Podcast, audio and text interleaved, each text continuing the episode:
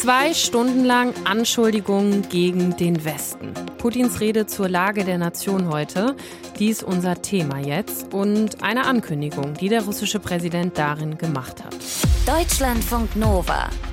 Kurz und heute mit Rahel Klein keine Schwäche zeigen, die Schuld auf andere schieben. Darum ging es in Putins Rede zur Lage der Nation heute.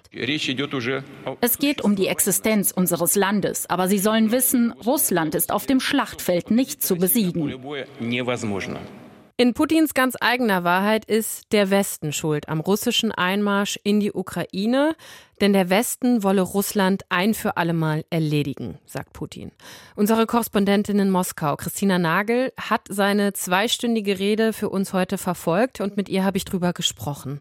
Christina, Putin sagt, Russland wehre sich nur, der Westen sei schuld am Krieg in der Ukraine.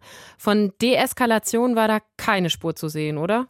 Das Wort Verhandlungen kam, wenn ich richtig gehört habe, ein einziges Mal vor. Da ging es aber um die Minsker Verhandlungen, also um die Friedensverhandlungen, die mal über die Ostukraine geführt worden sind, die aber dann auch eben in diesen Kontext gestellt worden sind, dass der Westen da Russland über den Tisch gezogen habe, um Zeit zu gewinnen, um die Ukraine aufzurüsten, um eben dann letztlich die Ukraine in einen Krieg gegen Russland zu treiben. Und das war so im ersten Drittel der Rede ganz klar die Priorität, dem Westen die Schuld zu geben für alle Opfer, die es da gibt in diesem Krieg, für alle Schäden, die entstanden sind. Also Russland, das Unschuldslamm in diesem ganzen Spiel. Hatte dich irgendwas an Putins Rede überrascht oder war das alles erwartbar und auch das, was er schon seit einem Jahr und auch ja schon länger sagt? Also alles zusammengenommen waren das viele Argumentationslinien, viele Motive, die wir alle schon mal hier und da gehört haben, nur jetzt zusammengefasst in einer großen zweistündigen Rede. Zwei Dinge haben mich aufhorchen lassen. Das eine war mit Blick auf Waffenlieferungen, dass Putin eben gesagt hat, je größer die Reichweite dieser Waffen, die an die Ukraine geliefert werden, ist, desto weiter müsse die Bedrohung von den Grenzen entfernt gehalten werden. Das klingt so ein bisschen danach, überlegt euch gut, was ihr ihnen liefert, denn möglicherweise reichen dann irgendwann die annektierten Gebiete, die man völkerrechtswidrig sich unter den Nagel gerissen hat, nicht mehr als Pufferzone aus, sondern man will dann noch weitergehen. Das gehörte zum mhm. Bedrohungspotenzial. Und das andere Bedrohungspotenzial hat was mit dem letzten großen Abrüstungsvertrag zwischen den Amerikanern und den Russen zu tun, nämlich mit dem New Start-Vertrag. Den hat Russland jetzt erstmal auf Eis gelegt. Das heißt, es gibt keine gegenseitigen Inspektionen mehr. Das allerdings hat zuletzt eh schon nicht mehr stattgefunden. Aber es können eben jetzt auch wieder Atomtests stattfinden. Und da hat Putin gesagt, sollte Washington das tun, tun wir das eben auch. Das gilt natürlich auch nochmal so als Bedrohung, die man aufmacht, die den Westen abschrecken soll. Aber es verheißt halt nichts Gutes irgendwie. Es heißt nicht irgendwie, dass wir jetzt bald irgendwelche Verhandlungen sehen könnten. Hm.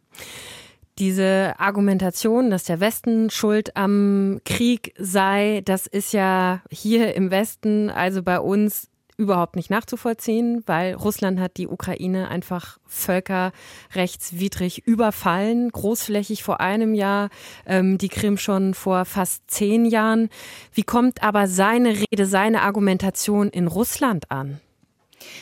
Das ist jetzt immer so ein bisschen schwer zu sagen. Wie viele sind viele und kann man mhm. alle jetzt über einen Kamm scheren? Aber ich habe schon viele Menschen getroffen, bei denen treffen die Argumentations- und Propagandalinien des Kreml durchaus einen Nerv, weil das anknüpft an Dinge, die sie von früher kennen. Also sowohl, dass die NATO immer schon Russland klein halten wolle, als, als auch die große Feindschaft, Rivalität zwischen den Amerikanern und Russland, plus das, was jetzt ja auch immer noch mit dazu kommt, dass man sagt, in Kiew sitzt äh, seit 2014, seit dem Staatsstreich, ein faschistisches Regime und dieses faschistische russische Regime will alles, was russischsprachig ist, was russische Wurzeln hat, was irgendwie russisch geeignet ist, kaputt machen, vernichten.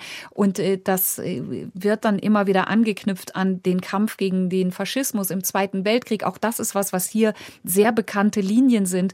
Und da habe ich manchmal so das Gefühl, dass diese viele Propaganda, die man hier tagtäglich hört, dann doch irgendwo schon ein Stück weit verfangen hat und dass man dieser Argumentationslinie vielleicht nicht vollständig glaubt, aber irgendwas muss da schon dran sein und das wird dann natürlich auch erklärt mit, der Kreml macht sowas ja nicht einfach so, der fängt ja nicht einfach so irgendwie kriegerische Auseinandersetzungen an, sondern irgendwas muss da sein und daran halten sich dann viele fest und versuchen sonst das Ganze irgendwie auszublenden, wenngleich natürlich überall auch darüber schwebt, dass man die Hoffnung hat, dass das Blutvergießen irgendwann bald möglichst schnell endet. Hm. Wie ist zum Schluss deine Einschätzung? Was heißt das, was Putin heute in diesen zwei Stunden gesagt hat für den weiteren Verlauf dieses Krieges?